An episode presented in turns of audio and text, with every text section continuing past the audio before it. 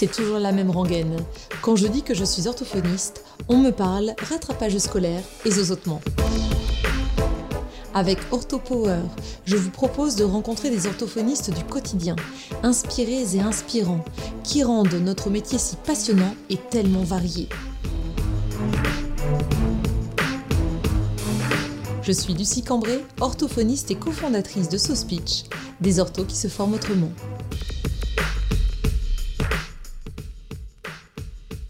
Dans ce nouvel épisode, Stéphanie et Mélanie nous parlent de leur pratique orthophonique avec les patients, enfants et adultes porteurs de surdité.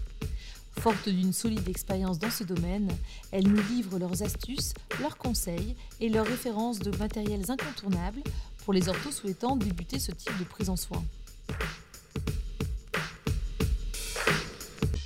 Bonjour Stéphanie, bonjour Mélanie. Bonjour Lucie. Bonjour Lucie. Je suis ravie de vous accueillir sur ce podcast OrthoPower qui est consacré aujourd'hui à la surdité de l'enfant et de l'adulte. Est-ce que vous voulez bien vous présenter pour les auditeurs? Je te laisse la parole. Eh écoutez, donc, euh, je suis Stéphanie, euh, je suis orthophoniste euh, dans la métropole lilloise. Euh, je suis associée avec Mélanie depuis quelques années maintenant.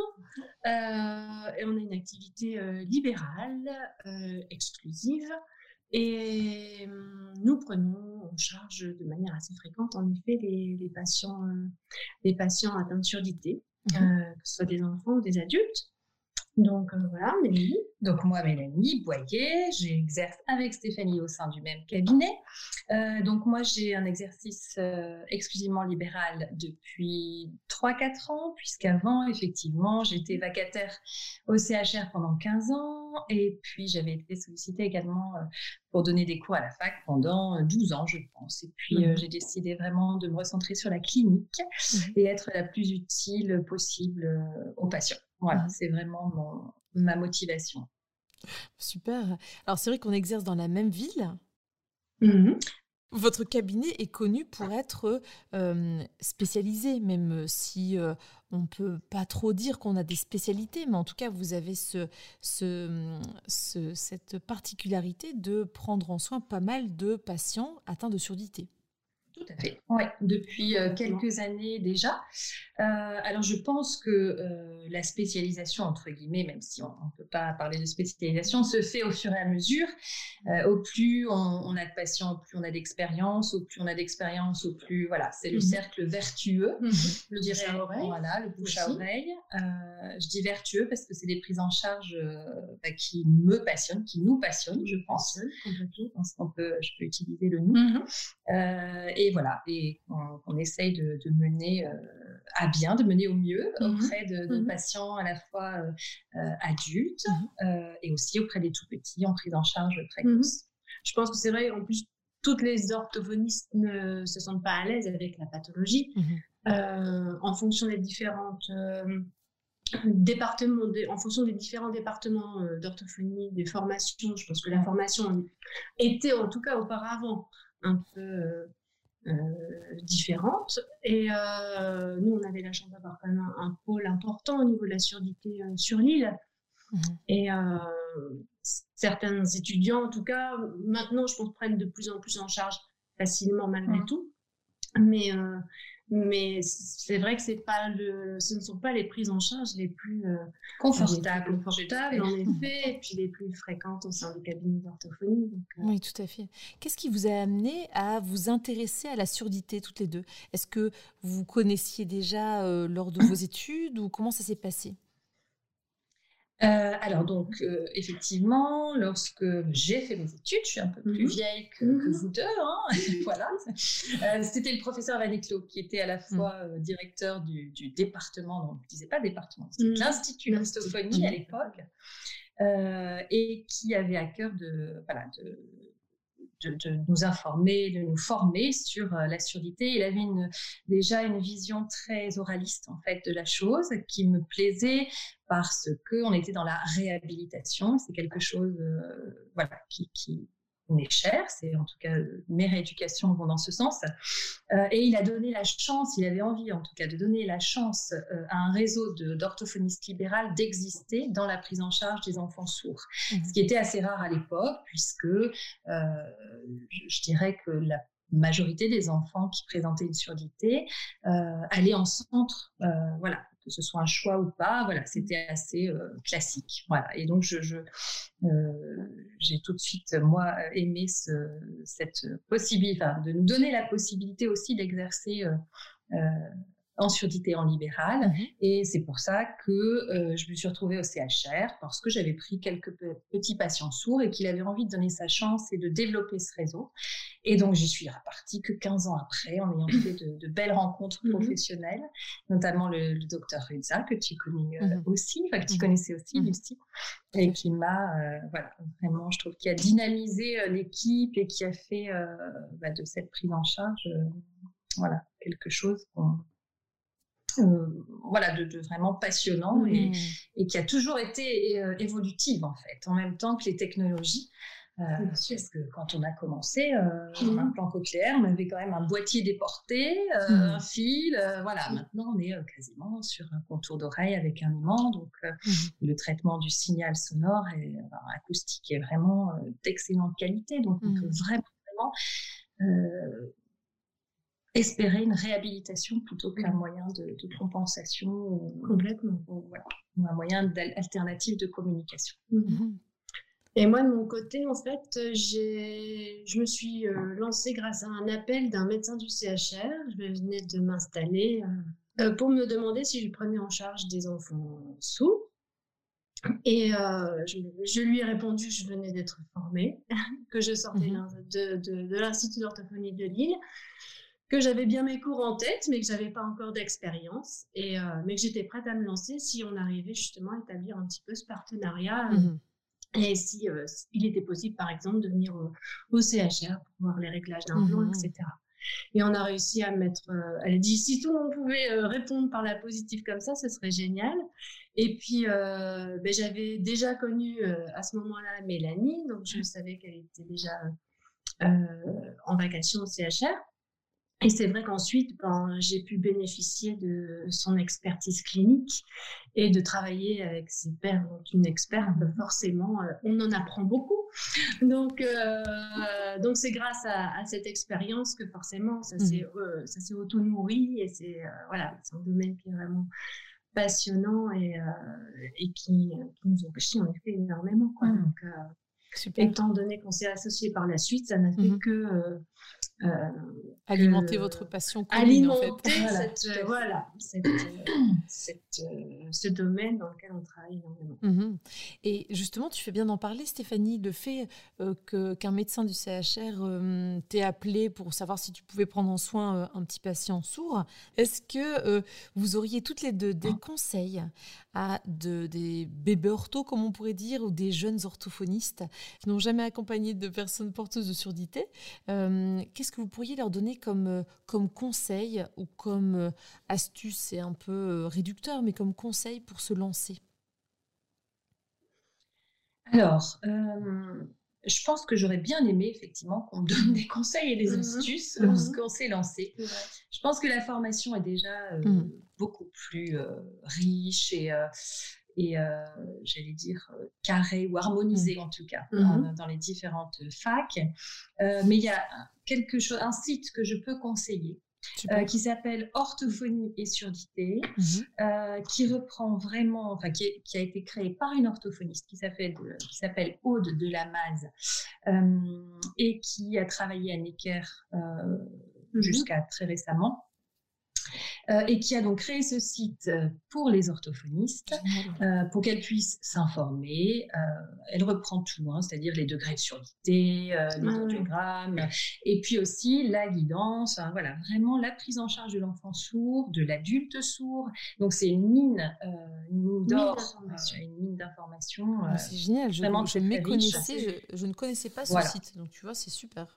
Et donc, c'est à l'initiative justement de la Fondation pour l'audition et de mhm. la FNO Voilà. Et effectivement, bah, quand on est dans la boucle, du mmh. coup, on, a l'info. Mmh. mais mmh. vraiment, j'encourage toutes celles. et, puis, c'est une plateforme qui a le mérite d'être tout à fait gratuite. Il suffit de créer un compte. Et, c'est vraiment très, très, très enrichissant.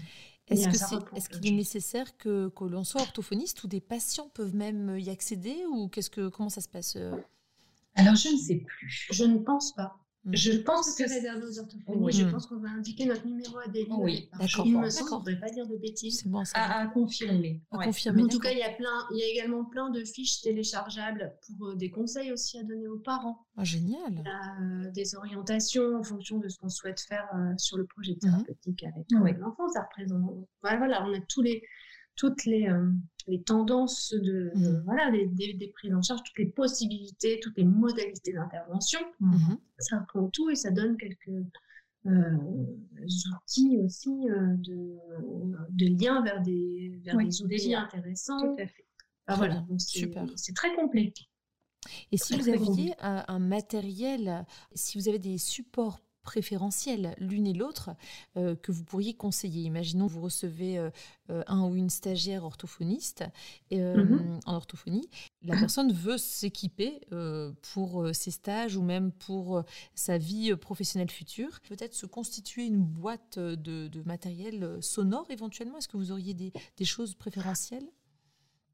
Alors, si on parle des, tout petits là, on oui, par exemple, ça peut être. On peut commencer par les tout petits. Parce qu'il y a aussi la mmh. population euh, adulte. Mmh. Alors les tout petits, alors bah, d'une part euh, les instruments de musique mmh. euh, avec des, jouets sonores. des, fréquences variées, d'intensité variée, d'accord, qu'on peut faire étalonner d'ailleurs si on va au labo ou même si on a un sonomètre. Des instruments, des jouets sonores euh, que l'on peut faire donc étalonner pour avoir mhm. justement une idée de, des fréquences qu'on teste, des intensités, etc.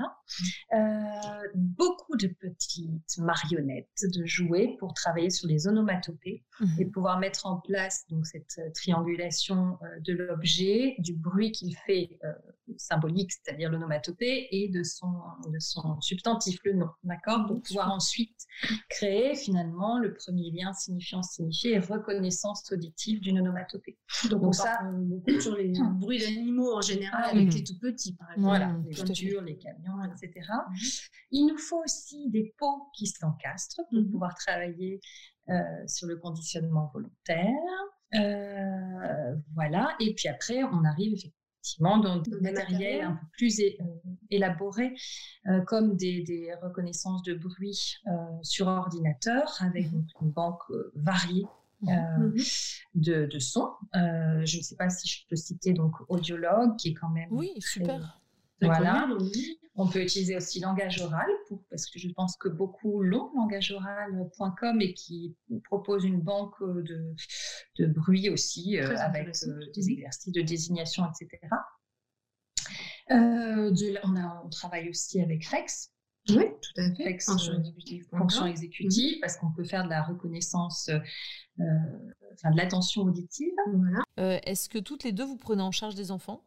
Oui, tout à fait. On prend toutes les deux en charge des enfants. Mélanie, euh, voilà, a encore plus d'expérience. Hein. Tu, en prends plus euh, dans ton emploi du temps.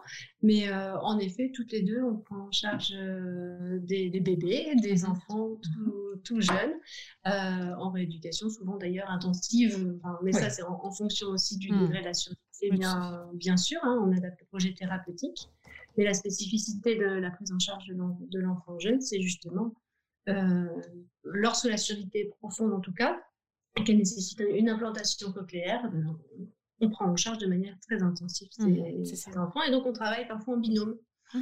oui, ce qui est très, très enrichissant parce qu'effectivement... Euh, du fait de séances, j'en fais une, voilà.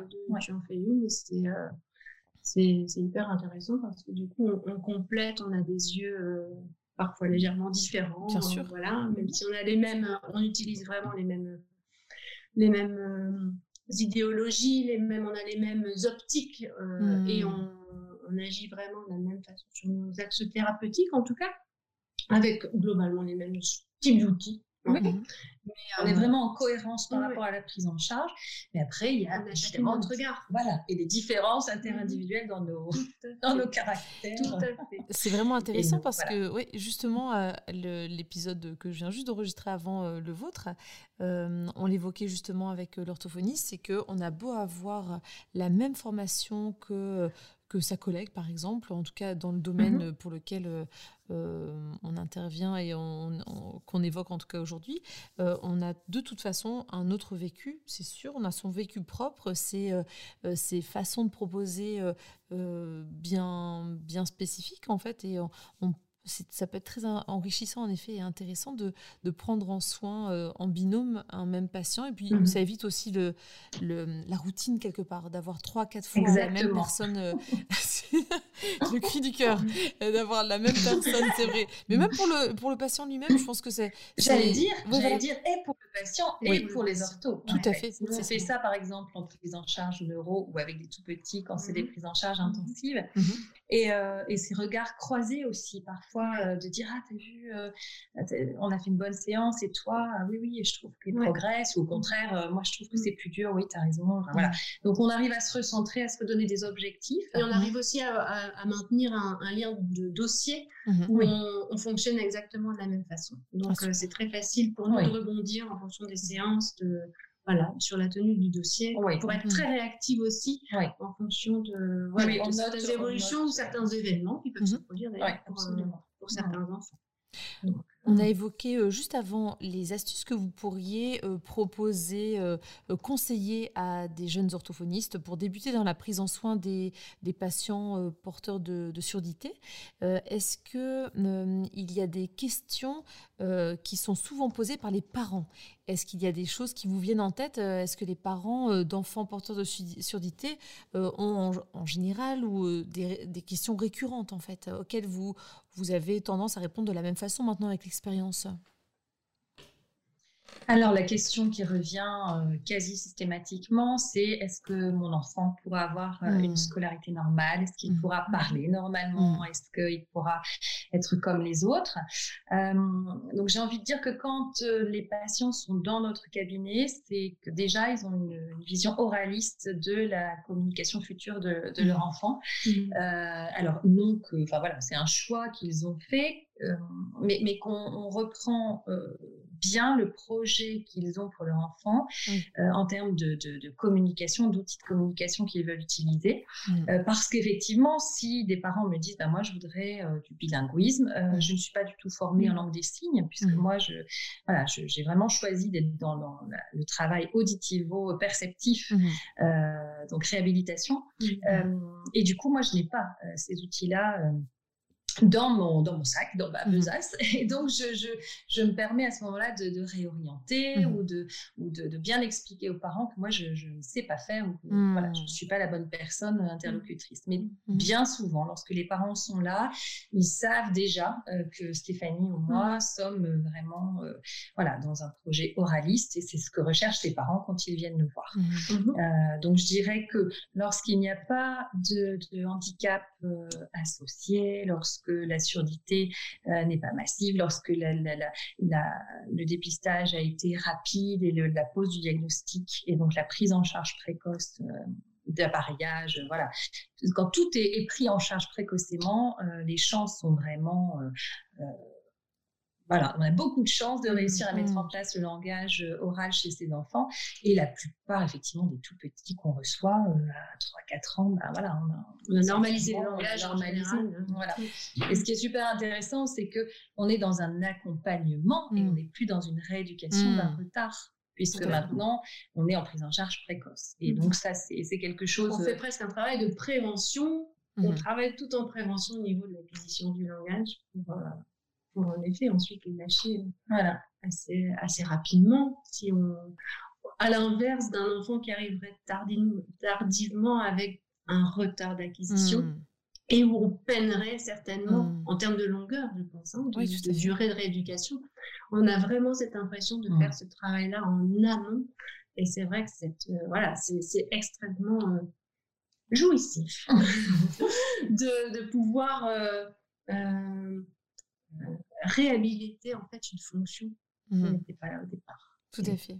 Et c'est vrai que ça avait été évoqué avec Muriel, audioprothésiste, euh, qui disait qu'on on avait vraiment un très bon pronostic euh, de développement du langage quand la l'intervention à la fois audioprothétique, euh, orthophonique était précoce en fait. Il faut, il faut vraiment plusieurs, plusieurs critères qui sont vraiment ah indispensables mmh. à, à, cette bonne prise en charge, que sont l'implication des parents, mmh. l'intensité de la prise en charge, la précocité, de, diagnostic, et, puis du suivi audioprothétique. Mmh. Euh, voilà, c'est aussi Voilà, et aussi du lien justement qui existe entre les différents professionnels. Euh, je, dirais qu'avec Stéphanie, on, a quand même un réseau mmh. euh, de, de, la surdité entre guillemets, que ce soit pour les adultes, les, les enfants, etc.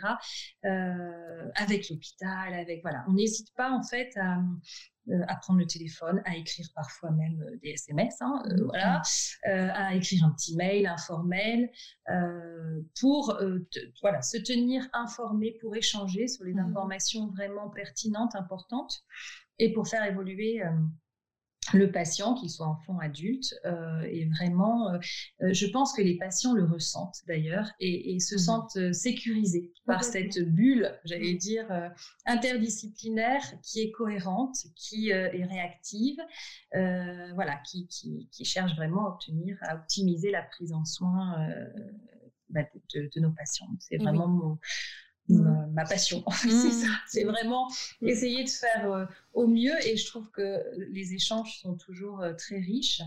Euh, voilà, en fait, c'est aussi ça qui nous fait avancer. C'est les échanges qu'on a pu avoir avec les ORL, les audioprothésistes. Bah, je pense, Lucie, d'ailleurs, tu expliquais que tu étais allée euh, voir Muriel euh, œuvrer. Oui, tout à fait. On apprend euh, beaucoup. C'est vrai, moi, s'il y avait un conseil à donner aussi aux orthophonistes et aux bébés orthophonistes, mhm. c'est de ne pas hésiter à prendre son téléphone et demander pour, pour pouvoir passer une journée voilà, chez un audioprothésiste, connaître son métier, ou même chez une orthophoniste qui fait de la surdité, mhm. pour apprendre, pour s'imprégner, pour comprendre, pour... Voilà, je pense que c'est quelque chose de très important. Mais j'avais aussi une autre question, je pense, qui revient, qui revient autant pour les parents euh, que pour certaines orthophonistes qui ne font pas ce type de prise en charge. Euh, c'est que faire avec des tout petits et si petits. Oui. Même pour les parents, qu'est-ce que vous allez faire avec mon mmh. enfant pour le mmh. faire avancer? C'est une mmh. question, je trouve, qui revient assez fréquemment et qui peut faire peur aussi à certaines orthophonistes.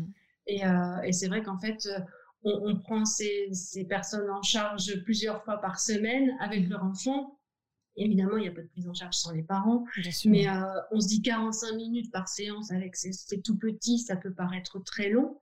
Et en fait, non, on ne voit pas le temps passer parce qu'on a mm. tellement de choses mm. euh, à faire, mais aussi à échanger, notamment sur l'accompagnement parental dans la en toute première phase. Mm. Mais euh, c'est voilà, c'est quelque chose qui revient souvent comme question. Et je pense que ce qui est vraiment important, c'est de se positionner non pas comme l'orthophoniste qui sait et qui va euh, prodiguer ses, ses, conseils, mais vraiment d'expliquer qu'on est une équipe en fait. Hein, vraiment, mmh. hein, on fait une alliance thérapeutique, mmh. parents, ortho, enfants, mmh. voilà. Et, euh, et, et, de les impliquer au maximum dans cette prise en charge, euh, parce que justement ils assistent aux séances, donc ils s'approprient les savoir-être, les savoir-faire, les stratégies. Euh, c'est bien plus riche que de dire bah voilà faut faire ça ça ça ou on a fait ça ça c'est bien passé oui voilà non c'est vraiment euh, essentiel. même, oui, il faut le ça pourrait être coûteux pour l'orthophoniste et surtout euh, tout à fait inutile parce que si ça colle pas à l'enfant au projet des parents à leur dynamique en fait c'est vraiment un, un travail co-construit. co-construit, tout à fait, mmh, euh, où euh, on se dit que chacun a sa, sa pierre à apporter. Et de toute façon, c'est ce que je dis aux parents à chaque fois, personne ne connaît mieux votre enfant que vous. Donc j'ai beau avoir des techniques, euh, des savoirs, parce que j'ai appris, c'est mon métier, mais personne ne connaît mieux votre enfant que vous. Et donc ça, ça les réinstalle dans leur posture de parents. Et ça, ça, ça, les rassure sur le fait que euh, ils ont toute légitimité à apporter des choses dans la, prise en soin, alors qu'au départ, ils ne sont pas orthophonistes, mais tant mieux, ils ont leur casquette de parents. Bien sûr. Mm. Exactement. Ce qu'on leur dit, c'est qu'ils vont, voilà, on va, on va les, les accompagner pour euh, savoir interagir avec euh, leur enfant. Ils savent déjà le mm. faire, mais on va peut-être apprendre à le faire parfois autrement. Mais que le boulot, c'est eux qui vont le faire ensuite mm-hmm. à la maison. C'est pas juste les trois séances d'orthophonie par semaine qui vont régler le problème. Oui, tout à fait. Voilà. Mais parce que même trois séances d'orthophonie, c'est trois gouttes d'eau de, voilà, de, vie quotidienne de l'enfant. Et, euh, exactement. Par rapport à ça, à quel moment euh, vous dites ah bah là on peut faire une pause ou alors on a atteint tel objectif. Comment ça se passe? À quel moment vous dites bah là on peut ralentir au niveau de, de la prise en soin, on peut ralentir la fréquence peut-être et se voir une seule fois par semaine? Comment ça se passe au quotidien? On est en train de le vivre voilà, avec deux, petits patients qui ont exactement le même âge, avec 4 ans, implantés cochléaires sur mhm. surdité profonde qu'on a eu euh, quand ils avaient 6 mois. mois mhm. euh, et, et, en fait, c'est, je pense que c'est difficile d'abord. Euh, eh pour nous ortho, parce qu'on ne veut pas, on veut pas les lâcher entre guillemets trop tôt pour voilà, hein, bien bien être sûr que, que, le langage soit mis en place et que il n'y ait pas de, retard euh, euh, accumulé. Et puis, euh, c'est les parents aussi qui ont une, une trouille terrible de nous mhm. lâcher, qui ne veulent pas non plus euh, mhm. euh, freiner, ralentir. Donc c'est vrai qu'à chaque fois qu'on le fait, on est quand même sûr que l'enfant euh, bah, ait le niveau attendu par rapport mhm. à l'âge, à leur âge. Donc il y a des, on fait des tests normés tout simplement qui, qui, permettent de baliser, d'objectiver et de dire bon bah voilà, non mais en lexique il est supérieur à la moyenne. Donc, voilà, on va arrêter de se stresser. Hein, je pense qu'on est bien. En morphosyntaxe, en effet, la réception, enfin la compréhension est un peu meilleure que la production, mais bon, il est quand même dans la moyenne, donc euh, voilà. Donc effectivement, on, s'autorise à passer à deux séances, mais en ayant effectivement nous des preuves et euh, des mmh. preuves à pouvoir donner aussi euh, aux parents. Mmh. et puis après, c'est aussi eh ben, les échanges avec l'école, je trouve, qui, eh sont riches. Eh oui, parce que donc quand on appelle les instits, ce qu'on fait, enfin ce qu'on fait chaque année, hein, on fait des réunions chaque année de mise en place des projets pour la scolarité des tout petits.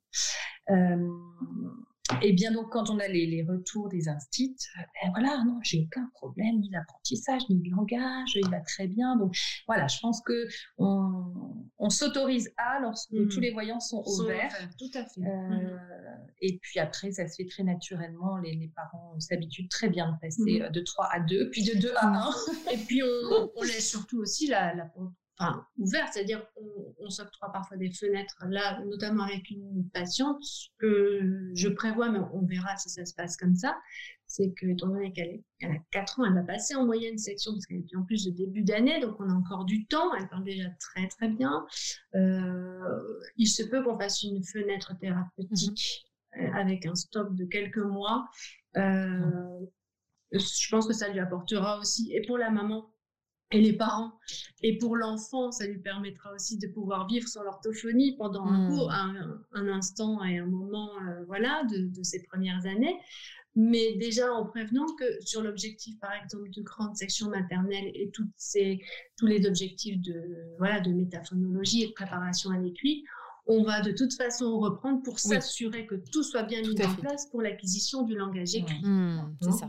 Il y a pas, on lâche pas, euh, on ne lâche pas dans la nature en disant euh, revenez me voir euh, en cas de problème.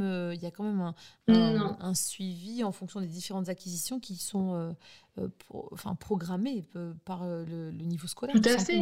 Et en général, de se dire aussi, on refait un, bilan à chaque mhm. année scolaire pour voir où il en est. Mhm. Voilà, je pense que c'est quelque chose qui, semble un peu légitime de la mhm. part des parents pour être réassurés.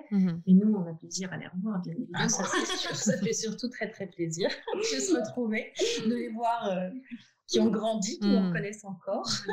oui, parce que vous faites euh, vraiment partie de leur vie aussi. Voilà, de, ne rien rater non plus dans leur développement, parce que c'est vrai que l'incidence de la surdité, euh, elle a une incidence parfois au niveau des fonctions exécutives, elle a une influence au niveau ou des répercussions au niveau logico-mathématique, au niveau de la cognition mathématique, au niveau de la mémoire auditive-verbale. Voilà, donc, donc il faut être sûr aussi qu'à chaque étape de son développement et parfois avec aussi des, voilà, le niveau de l'abstraction, etc., eh que tout se mette en place correctement.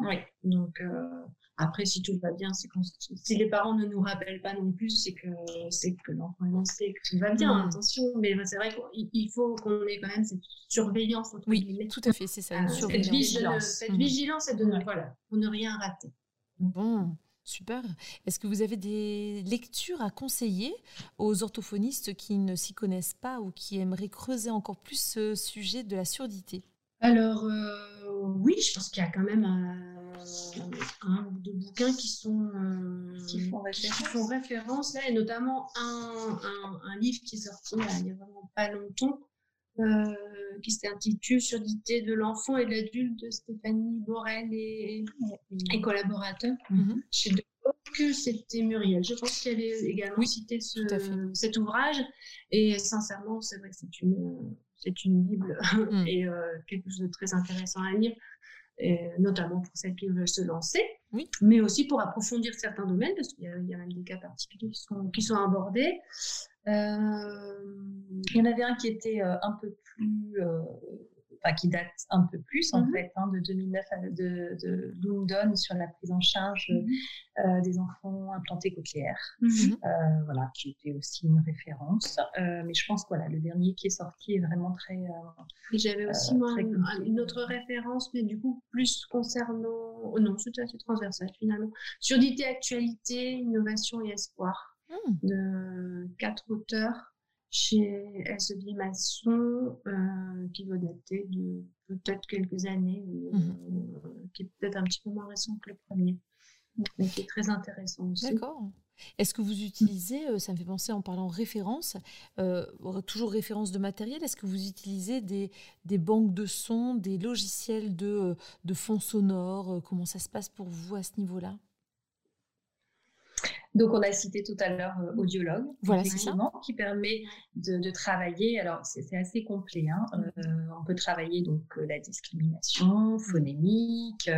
on peut travailler également l'écoute dichotique. On peut travailler la compréhension dans le bruit. Ah donc voilà, c'est pas mal. Il manque quand même, bon, je dirais, quelques, quelques paramètres qu'on pourrait, euh, euh, nous, euh, enfin c'est dommage qu'on ne puisse pas paramétrer nous-mêmes certaines choses. Hmm. Voilà, J'aimerais bien, par exemple, pouvoir paramétrer le rapport signal-bruit. Eh j'aimerais bien pouvoir paramétrer bah, les mots que j'ai envie de, produire. Là, c'est le logiciel qui le fait. Donc voilà, je, parfois, finalement, je mets la radio. Oui, c'est ce que je mets te musique, je mets une émission de radio qui blablate, je mets le bruit. voilà, je, finalement, je prends des bruits sur euh, sur, Internet. oui. voilà. Oui, ou bien avec les plateformes maintenant, voilà. très facile de trouver. Euh. Et puis, c'est moi qui, qui, qui dit les mots que tu choisis mes euh, listes, soit des mots, soit des phrases, soit mm. des textes. Mm. Et je, je, choisis le rapport signal-bruit de manière, j'allais dire, enfin, plus clinique. Voilà, plus clinique, hein, mm-hmm. de manière fonctionnelle. C'est-à-dire, j'essaie d'évaluer la, la, gêne, à quel moment le patient est vraiment gêné. Euh, et, puis, et puis voilà, on, se lance et on travaille. Il faut travailler ça d'ailleurs chez le, chez le petit. petit. Mmh. Euh, on ne pense pas forcément le travailler, mais c'est quelque chose qu'il faut travailler puisque euh, bah, dans nos cabinets, tout se passe bien. Hein. le fond sonore est quand même assez feutré. en revanche, en classe, lorsqu'on fait une mesure justement d'intensité sonore, enfin, quand on mesure l'intensité de l'environnement sonore, mmh. on est autour de 60-65 dB. Oui. Euh, ce qui est finalement l'intensité de la conversation, euh, mmh. l'intensité mmh. conversationnelle. Donc on imagine euh, l'effort et les ressources attentionnelles que les petits loulous sont obligés de, fournir pour aller chercher la parole tout le temps. Mmh. donc d'ailleurs discriminer correctement. C'est ce qu'on explique souvent quand on va en réunion à l'école, quand ils rentrent en maternelle. C'est tout l'enjeu justement, c'est de s'assurer de, de leur compréhension dans le bruit et, non pas dans une situation duel, etc. Vous faites très, très bien de, préciser en effet parce que quand je vous ai posé la question de est-ce que vous, vous utilisez des environnements sonores et tout ça, je pensais directement comme quoi, hein, aux, adultes. directement. Parce que j'ai juste un patient implanté cochléaire euh, qui revient euh, régulièrement quand il sent que bah, là, avec le masque, il est revenu, mais c'est mon seul patient eh actuellement euh, sourd. les, dommages, en effet, collatéraux du masque chez ces patients qui se basent beaucoup sur la lecture labiale et en ce moment, c'est pas possible. donc, ce monsieur vient et on retravaille ensemble la discrimination auditive, entre autres dans le bruit, mais c'est vrai que pensez beaucoup moins aux enfants et ça paraît tellement évident quand vous l'évoquez là. D'où la nécessité de, par exemple, du port du masque inclusif. Oui, c'est ça. Que ce soit nous en séance, mais également à l'école, au niveau Mhm. des enseignants. Mhm. Euh, Et oui. On a bataillé effectivement. Pour, euh, on a, on a, moi, j'ai envoyé un message à tous mes patients euh, de maintenant, d'avant, en disant attention, vous avez le droit de réclamer à ce que l'instituteur, l'institutrice porte un masque Et mais oui, inclusif en mais oui. parce que c'est une surcharge euh, pour les enfants de voilà cognitive, attentionnelle, d'avoir Mhm. à faire attention tout le temps, tout le temps, tout le temps, oui. sans pouvoir s'appuyer euh, à quelques moments sur la lecture labiale. Et ça, c'est voilà. Et du coup, les masques inclusifs, pour euh, expliquer aux personnes qui ne savent pas ce que c'est, donc c'est bien un- Mhm. une sorte de, de- d'écran transparent en fait euh, au niveau de, de la bouche. Euh, tu Oui. disais, les patients euh, ont droit à exiger quelque part, demander euh, à ce que l'enseignant ait ce type de masque. Comment ça se passe au niveau de euh, bah, la commande, sur quel site, auprès de quel, euh, quel fournisseur? Est-ce que vous avez des, des astuces que vous donnez aux, aux enseignants ou chacun se débrouille et chacun essaie de trouver euh, des Alors, marques je- en fait, il faut appeler. Alors, attends, j'avais, j'avais noté tout ça. Il faut appeler directement, je pense, l'inspection, euh, l'inspection académique. D'accord. Et c'est, euh, et c'est eux, finalement, ou rectorat, je pense. D'accord. C'est le rectorat, carrément, qui euh, a un pôle handicap et, et, euh, voilà, et solutions pour les handicaps, et qui, euh, qui a commandé, en fait, l'ensemble des masques. Oui, Voilà, euh, cellule d'écoute inclusive. génial. Euh, ASH, voilà. Et je pourrais donner euh, des, des- voilà, des, des numéros de téléphone, pourquoi pas. hein. Allons-y, hein, jetons un pavé dans la mare. Mais Et je- avec euh, voilà, le numéro du médiateur, la plateforme pour les masques. bah, déjà, la plateforme, ce sera en effet très bien parce que je pourrais mettre ça en dessous de, du- de l'épisode, tu sais, sur les plateformes de, de podcast. Exactement. Parce que en plus des références bibliographiques, si ça peut permettre aux personnes qui galèrent Absolument. pour, euh, pour trouver des masques inclusifs, euh, de- d'y voir un peu plus clair et de savoir où s'adresser, ça peut être génial. Donc merci beaucoup à toutes les deux. Et du coup, au niveau de, du matériel spécifiquement, plus spécifiquement euh, destiné aux adultes, est-ce que vous avez des références aussi à proposer, Stéphanie et Mélanie? Alors oui, il y a quelques matériels qui font, enfin nous, ce sont quand même quelques bibles, hein. on, peut, Oui. on peut dire ça comme ça. Et on a notamment le manuel d'entraînement euh, à l'éducation auditive au verbal de l'adulte sourd implanté qui est en fait, en plus, euh, donc c'est Mélanie Cardon et Caroline Collet qui avaient fait ça et qui ont édité en fait euh, le fruit de leur travail lors de l'encadrement d'un mémoire. C'était un sujet qui avait été proposé par Mélanie justement.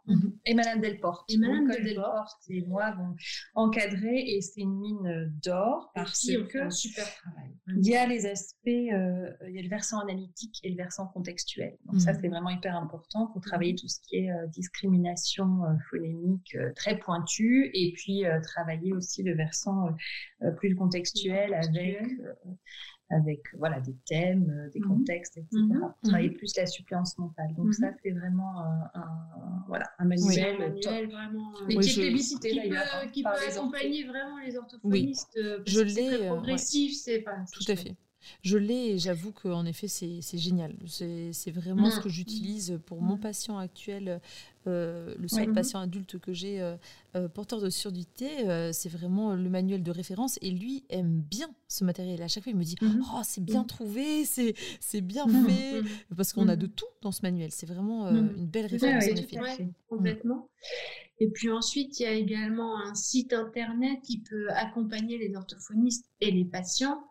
Et là aussi, c'est le fruit d'un travail d'encadrement de mémoire que nous avions encadré, Mélanie et moi, Mhm. euh, il y a maintenant quelques années, je ne sais plus quelle année. Je crois que c'est 2014. de mémoire. 2014, c'est Ouais. possible, ça doit être ça. Et qui, est la, qui a été la création du site euh, labiolecture.fr. Ouais. Euh, donc c'était Charlotte, euh, Charlotte Delplanque et Héloïse Trouvé qui avaient euh, effectué ce, ce travail. Et elles ont eu le mérite en plus de laisser ensuite ce site à disposition de manière gratuite. Oh. Euh, il faut juste demander un mot de passe. Mhm. Et, euh, et de ce fait, c'est vrai que ce sont des, des supports de matériel ben, voilà, qui, sont, euh, qui sont hyper intéressants et très faciles d'accès en plus. Ouais, Voilà. ouais.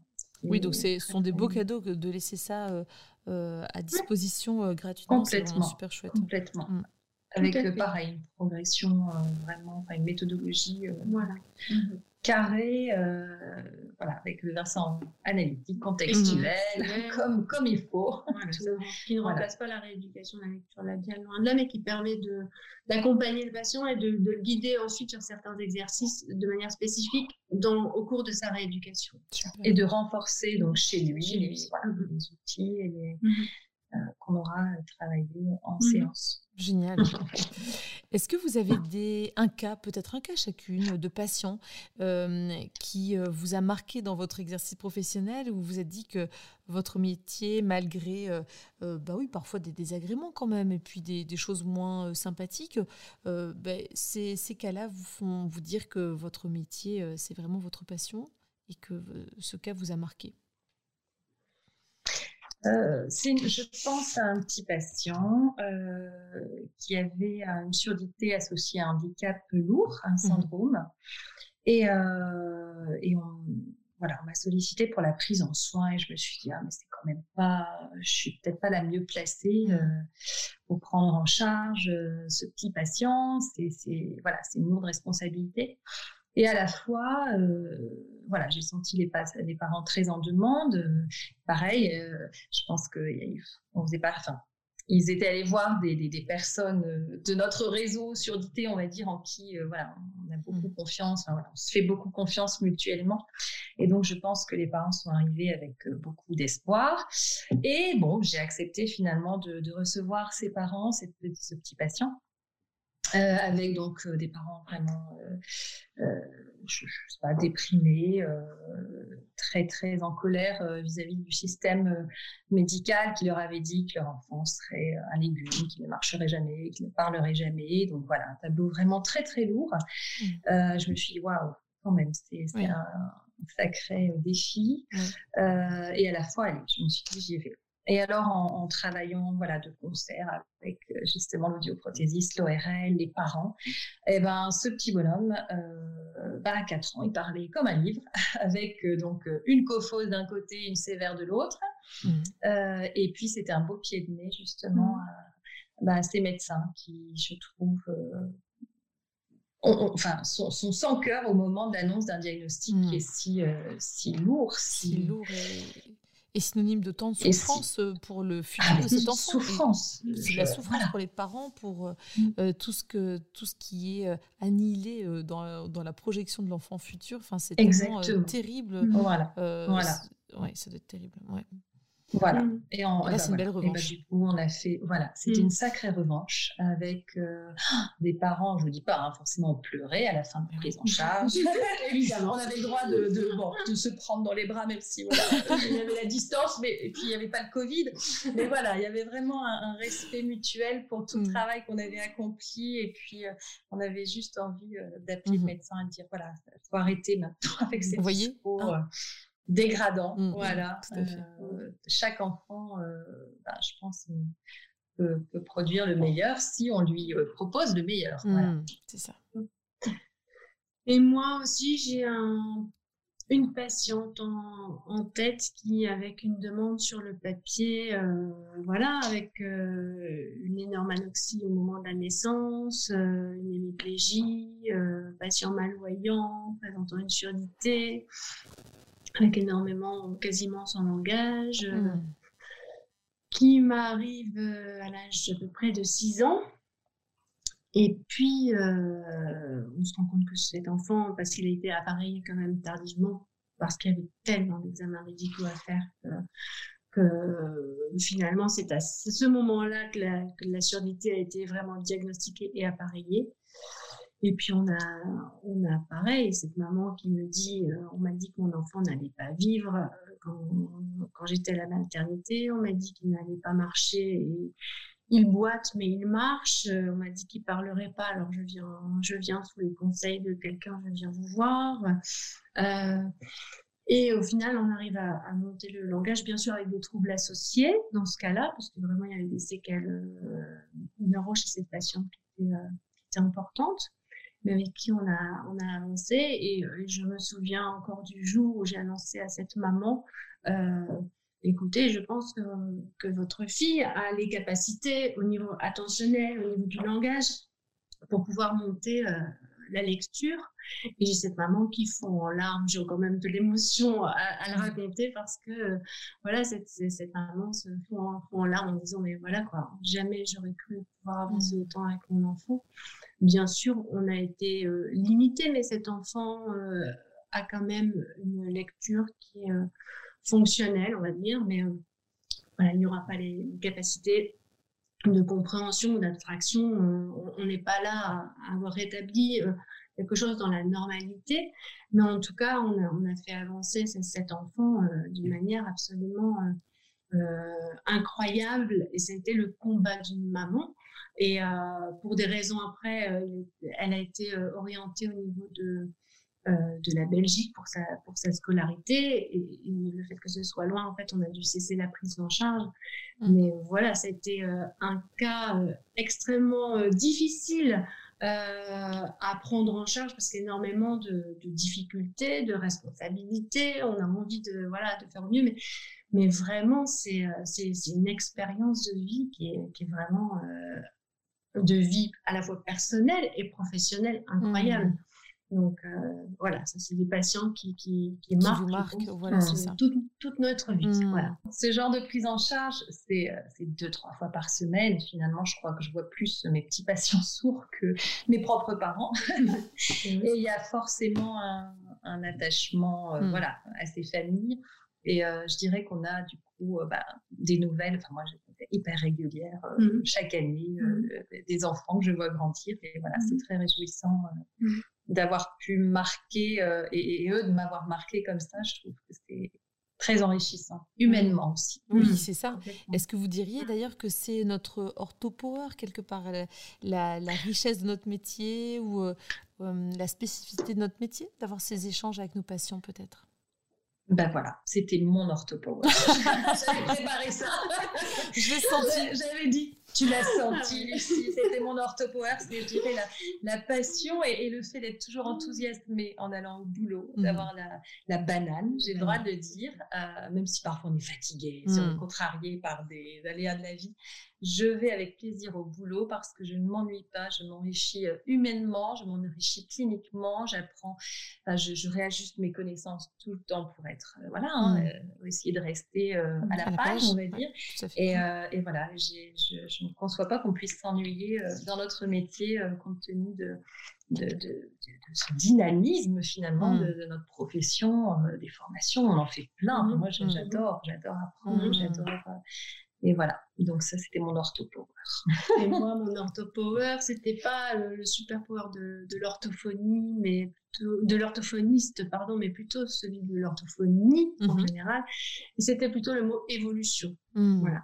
Alors parce que euh, euh, si on s'en tient à la surdité, dans, le domaine de la surdité, ben, il y a eu toute l'évolution d'un point de vue euh, technologique eh qui, nous a, qui a changé évidemment euh, nos prises en charge et, le, voilà, les capacités de traitement sont telles maintenant que vraiment les prises en charge il y a 20 ans n'ont plus rien à voir avec celles qu'on fait euh, actuellement. Ça, c'est évident. Euh, et, et l'évolution, bah oui, l'évolution de notre métier en, même temps, euh, voilà, de par l'élargissement de nos champs de compétences et en même temps par l'évolution de nos pratiques, voilà, en mmh. nous poussant aussi à se baser, oui, sur, euh, sur de l'EBP, mais aussi, enfin voilà, en nous enrichissant de tellement de, de formations qu'on a à notre disposition, mmh. de rester, voilà, de, de ne jamais euh, sentir que tout est acquis. Oui. Et, euh, et finalement, euh, je pense que je dois avoir un panel de formation, un listing de formation de, à faire, eh oui. de to-do list. on a envie, j'imagine, la, la, tienne doit être pas mal non plus, mais en se disant on ne pourra jamais tout faire. C'est ça. Et c'est à cause des épisodes orthopower, parce qu'à chaque fois, j'ai envie de m'inscrire à une nouvelle formation dès que j'enregistre un nouvel épisode. Bien sûr. Mais même dans un domaine en particulier, finalement, il, y a, il, y a, tellement Bien sûr. On est dans des domaines, de, des domaines qui bougent énormément. Oui. Euh, voilà. Dans, tout ce qui est développemental, le nombre de recherches euh, qu'il y a actuellement, enfin voilà, c'est c'est voilà, donc on ne va jamais s'ennuyer. Oui. Non, moi je ne pense pas m'ennuyer avant la retraite. D'ailleurs, nous n'aurons pas de retraite, donc continuons à travailler. continuons à travailler. J'ai juste, voilà, je, je, ne veux pas faire peur aux enfants lorsque j'aurai 20 ans de plus, c'est tout. Il faudrait que je sois voilà. Encore fraîche et disponible. Voilà, fraîche, dispo, dynamique, on verra ça. On fera un ortho power euh, dans 15 ans et on verra voilà. après. Hein. C'est ça, les podcasts n'existeront certainement plus dans 15 ans. Oui, c'est vrai. On fera un truc virtuel où on se voit euh, en entier comme ça. en tout cas, merci beaucoup Mélanie et Stéphanie parce que c'était un réel plaisir de vous accueillir sur, euh, sur ce podcast. Et hum, je suis sûre que les personnes qui ne s'y connaissent pas en surdité en auront appris beaucoup. Euh, les personnes qui s'y connaissent déjà auront certainement eu des informations, notamment avec euh, le, ces références pour le masque inclusif, tu vois, que je, je méconnaissais, mmh. Mélanie. donc merci beaucoup à toutes les deux. Aussi, hein. Oui, tout à fait, le site. Ouais, orthophonie, surdité. On oui, bien sûr. On, te donnera des références, euh, voilà, aussi de matériel euh, Super. aussi peut-être avec aussi les adultes, puisqu'on a, on en a peut-être un petit peu moins parlé. Oui, tout à fait. je mettrai ça, ça, euh, très bien. Merci beaucoup à toutes les deux. Merci, Merci à toi, Lucie. Le plaisir était partagé. À bientôt. À bientôt. Voilà, j'espère que ce nouvel épisode d'OrthoPower vous a plu. Si c'est le cas, je vous invite à vous abonner sur votre plateforme de podcast favorite, d'y laisser un commentaire et une note 5 étoiles pour que notre métier soit connu et reconnu.